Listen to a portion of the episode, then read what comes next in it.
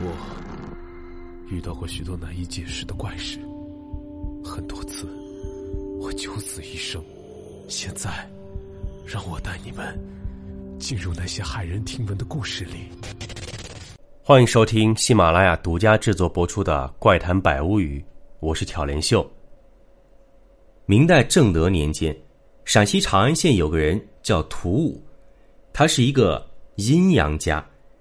阴阳学呢，是一种流行于战国末期到汉朝初年的学派，以提倡阴阳五行学说为宗旨，包含了天文、历法、气象和地理学各种知识。阴阳家则多出于方士，精通周易和术数。自魏晋以后，阴阳学就几乎失传了，其中只有少部分流传了下来，主要以五行占卜为主，包括相术。以及风水。屠五年约三旬，相貌普通，但是对于阴阳五行之术非常精通，占凶卜吉甚是灵验，选宅择木也极其擅长。加上他会一些奇门异术，在周围十里八乡很有名气。但是屠五此人心术不正，不仅贪财好酒，而且心胸狭隘，睚眦必报，所以。附近的乡民都不敢轻易得罪他。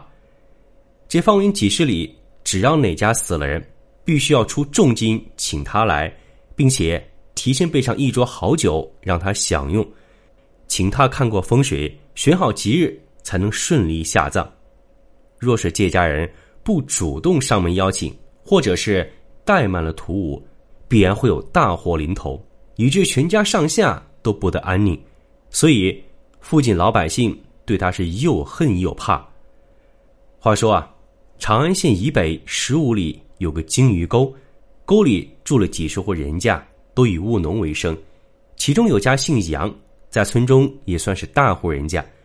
杨家老头今年六十，老妻早亡，有两个儿子，老大叫杨刚，老二叫杨明，都是三十多岁，身体健壮，孔武有力，还是当地的。武举人，两个儿子都已经成家了，一家人父慈子孝，其乐融融。杨老头已安坐高堂，得享天伦之乐。可惜天有不测风云，这年冬天，杨老头偶感风寒，没想到病情日渐加重，就此卧床不起，拖了半个月，便撒手西去了。他这一走，一家人自是悲痛万分。两个儿子便商议请亲戚来商量丧葬之事，其中有个亲戚叫小山，对他们说：“听说那个屠武法力高强，附近无人不知，看来还是得请他来看过吉凶，才能择日下葬啊。”两个儿子也听说过此人，都知道不请他来会惹出祸端，所以都同意了。商量好，便让小山带着二十两银子。上门相请。屠武家离此地并不远，只有五里地。小山到了他家，找到屠武，言辞谦卑的说明来意，恭恭敬敬拿出银子，好言相请。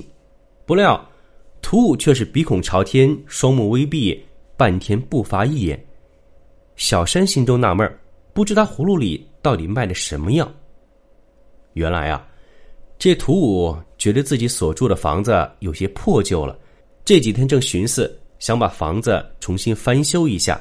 此时，忽见杨家上门来请他，知道这是个殷实之家，于是便想狠狠的敲上一笔，这样翻修房子所需的银子就有来头了。小山呆立半晌，见屠武满脸不悦之色，实在不知他意下如何。便小心翼翼的询问，屠武听了，心中更是不耐烦，挥挥袖子说：“我近日身体不适，需要在家好生休养，没那么多时间，你回去吧。”小山一听，知道他肯定是嫌钱少，可是自己又做不了主，无可奈何，只好转身回去了。等他回到杨家一说，兄弟俩不由面面相觑。各位。这二十两银子已经是很大一笔了，没想到屠武却并不满足，实在是太过贪心了。可是又不能看着父亲躺在灵床上不得安葬。兄弟俩商量了一会儿，罢了罢了，不就是破财免灾吗？再花点银子算了。于是又让杨明带着五十两银子亲自上门邀请。这次弟弟杨明到了屠武家中，寒暄两句，并奉上银子。屠武见银子从二十两增加到了五十两，但是依旧没有达到自己想要的数目，于是依旧满脸不悦的道。我难道是普通的市井小民可以相比的吗？区区五十两银子就想请我去？哼！实话告诉你，像你家这样的，没有一百两，我是不会动一下的。杨明性子刚烈，本来就对屠武的傲慢早已心存不满，只是为了少惹麻烦，才一直忍气吞声。此时听这话，心中怒火再也忍耐不住，大声说道：“屠武！”你不要太得意了，人说生死有命，富贵在天，我就不信，难道你还能祸害我全家不成？说完，转身就走，留下屠武一人面红耳赤，恼怒不已。待杨明回家一说，所有亲戚朋友都觉得他太不冷静了，这一时冲动得罪了屠武，小不忍则乱大谋。人人都知道这屠武的人品实在太差了。万一他用什么邪术来祸害，可怎么办呢？可话虽有理，事已如此，眼下只能另寻别的阴阳家了。只是一连找了好几个，人家一听说他们得罪了屠武，都害怕自己来了被屠武恨上，所以没有一个人敢答应。一家人每天唉声叹气，忧心忡忡。后来，村里有个人平时和屠武关系不错。杨刚便找到此人，赠于厚礼，央求他去做个说客。这人到了屠武家，说明来意，并说：“啊，杨家愿意如数奉上一百两纹银，还请屠武亲自出马。”谁知屠武对上次之事依旧恨恨不平，此时一听，不屑一顾的道：“哼，那杨家自恃是有钱人，看不起我不说，说话还很硬气。”现在又来求我了。其实我听说过，他父亲去世之日已经算到了，明天子亥之交的时候会有尸变发生，所以我才索要重金，想要帮他全家镇服灾祸。没想到他不仅吝惜钱财，还对我恶语相向。上次只要区区一百两纹银却不肯，这回要是再让我去。就算再给我三百两银子，我也不会去的。来人百般劝说，屠武却坚持不肯。无奈，他只好泱泱而回，见了杨家兄弟，转告了屠武的话。一时间，杨家上下更是焦虑。眼看着杨老头的尸体依然在灵床上躺着，这一连好几天不能下葬，已经有了气味人经过灵堂都要掩着鼻子，再拖下去。估计就要腐烂了。两个儿子心急如焚，整天茶饭不思，夜不能寐。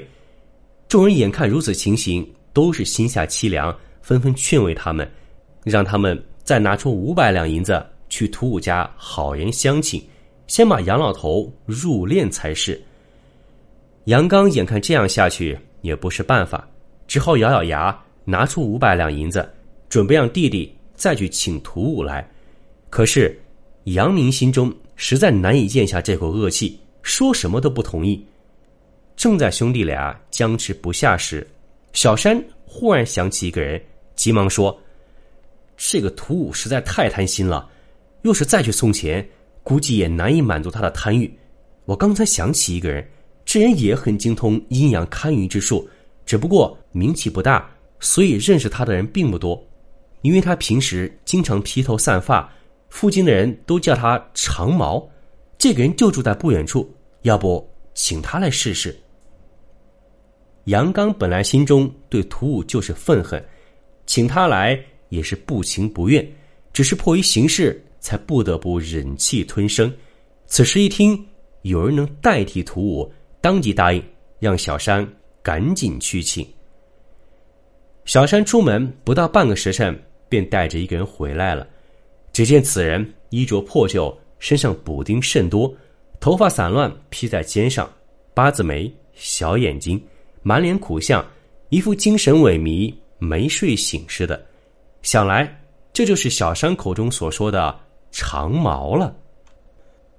几个亲戚见此人相貌平平，形容猥琐，不像什么有本事的人，都觉得小山言过其实，弄不好要坏了杨家的大事。杨家兄弟俩见状，心里也有点打鼓，只是事已至此，也只能硬着头皮了。于是，他们将这几天发生的事儿都告诉了长毛。长毛一直眯着眼睛仔细倾听，偶尔微微点头。一言不发，直到听到图武说明晚会尸变，才脸色一变，翻开眼皮说：“即使如此，还请让我先去看看令尊大人的遗体吧。”于是兄弟俩带着他进了灵堂。一进去，长毛便绕着尸体左转三圈，右转三圈，拿出罗盘仔细测量，片刻后停下脚步，掐指推算起来。突然，他抬头说。依我算来，明天晚上日子甚是吉利，百无禁忌，应该不会有事变。众人听着此言，都是面面相觑。杨刚半信半疑的问：“先生，既是如此，为何图武那厮说会有尸变呢？”长毛微微一笑，道：“哼，此人利欲熏心，作孽久矣。若他果有此言，那就说明……”他恶贯满盈，死期快到了。我虽不才，也曾经和师尊学过一些阴阳奇门之术，当能克制他。你们大可放心，明天晚上我就来会会他。杨家兄弟来听，心头大喜，当下做了一个长揖，道：“若是师傅能消得此灾，我们定当重重相谢。”长毛听了，收起笑容，正色道：“我之所以这样做，并不是为了钱财。”只是能让老人家尽快入土为安，也可使你们全家尽早安心。放心吧，你们明天晚上就知道我的法术行不行了。兄弟俩一听，心中更是钦佩，当即让家人收拾了一间偏房，请长毛休息，敬茶送饭，好生招待，只等明晚赈灾消恶。第二天，夕阳西下，长毛早早来到灵堂，告诉杨家。让他们准备三只大小不一的黑陶碗，从大到小，用毛笔蘸着朱砂，在碗内龙飞凤舞，写了三道符，然后说：“你们都出去，各自回房关门睡觉。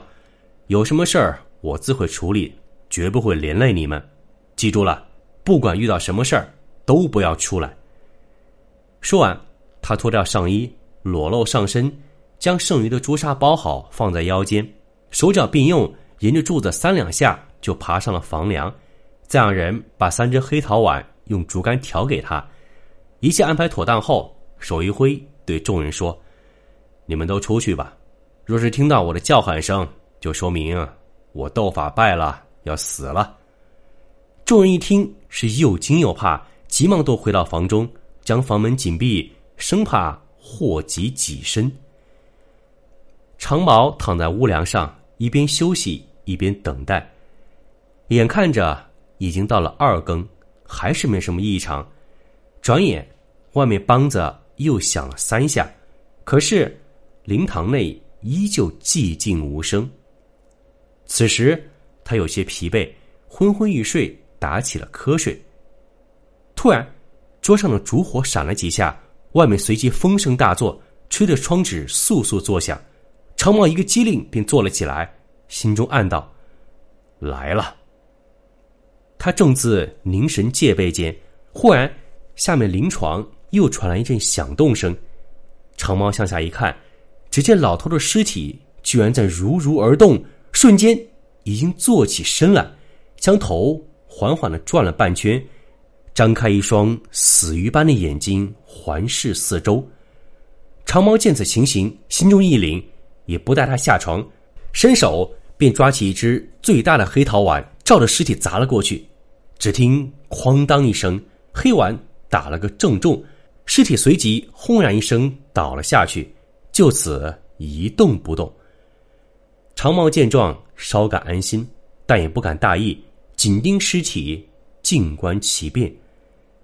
不到片刻，果然，尸体的手脚又动了起来，接着“呼”的一下便坐了起来。这次，他未等长毛反应过来，就一下跳下了床，在房中四处张望。此时，长毛拿过第二只碗，对准尸体的头便扔了下去，只听又是啪啦一声。尸体再次倒了下去，但是不待片刻，忽然尸体发出一声长啸，一个鲤鱼打挺，翻身跃起，两眼上翻，双手高举，似乎他知道房梁上有人想要扑上来。长毛心中暗想：只剩下最后一个碗了，若是这次再治不住他，只怕自己也要性命难保了。他急忙拿起最小的一个碗，又扔了下去。只听一声巨响，尸体轰然一声又倒了下去。长毛大气儿都不敢出，趴在房梁上屏息静观。等了好长一段时间，尸体还是躺在地下一动不动。见此情形，长毛终于松了一口气，于是便起身准备爬下梁去。正在此时，猛然间。尸体又跳了起来，口中吼声阵阵，似乎怒火冲天，随即一步一步朝房梁下走来。长毛坐在梁上，惊异不已。此时他三只碗都扔完了，耳听尸体口中发出呜呜之声，眼睁睁看着他走到房梁下，突然抬头张臂，奋身跃起，像猴子一样向房梁上扑过来，双手几乎能抓住他的裤子了。长毛心中大惊，值此危急时刻，他索性心一横，跟他拼了。长毛向腰间摸去，心中一喜，那朱砂还在。他急忙将朱砂拿出，全部含入口中，然后一口咬向舌尖。眼看着尸体又一次跳上来，他张口一喷，一道和着朱砂的鲜血悉数正中尸体的胸口。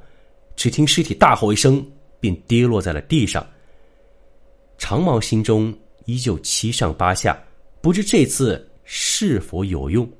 忽然，尸体坐起，长笑一声道：“我和你无冤无仇，你何必一定要置我于死地？”话没说完，便倒在地下，再也不动了。长毛在房梁上等了许久，那尸体依旧是一动不动。此时，他也精疲力尽。腰酸腿软，趴在房梁上也累坏了。等到鸡叫三遍，杨家兄弟俩才小心翼翼的推门而入。一进门便大吃一惊，只见老头的尸体已经不在临床上，而是躺在房梁下，身上一片血红，地上星星点点的，到处都是黑陶碗的碎片。但他们俩抬头一看，好在长毛还在房梁上安然无恙。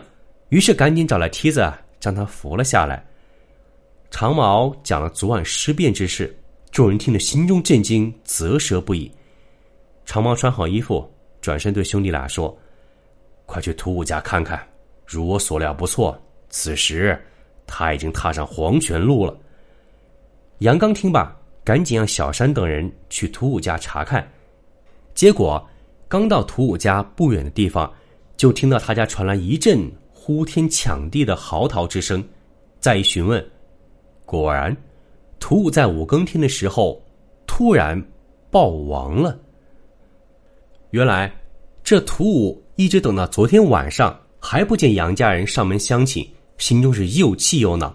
临睡前对妻子愤愤说道：“哼，这杨家竟然这样藐视我，我必要他们知道我的厉害。难道我的法术他们也不怕吗？”不料，刚到五更时分，他妻子在熟睡中忽听他大叫一声，翻身坐起，口中所说的话就与长毛昨天晚上听到的一模一样。接着便一头倒下，气绝身亡了。小三等人回来告诉杨家，大家都很惊讶长毛的法术之神。杨刚、杨明更是拿出重金相谢，这才将杨父的尸体入殓下葬。后来。屠武的儿子偶然听说了这事儿，就上告官府说长毛用妖术害死了自己的父亲。没想到，官家早就听说了屠武过去的恶行，今知此事过于荒诞不经，又没有什么证据，压根儿没有理睬。屠武死后没有几年，妻子便改嫁远走了，唯一的儿子又是个好赌贪色之人，短短几年便将诺大家产败了个一干二净。而长毛经此之事后，名声大噪，远近闻名，十里八乡乡亲之人络绎不绝。后来也因此家业暴富，过上了小康日子。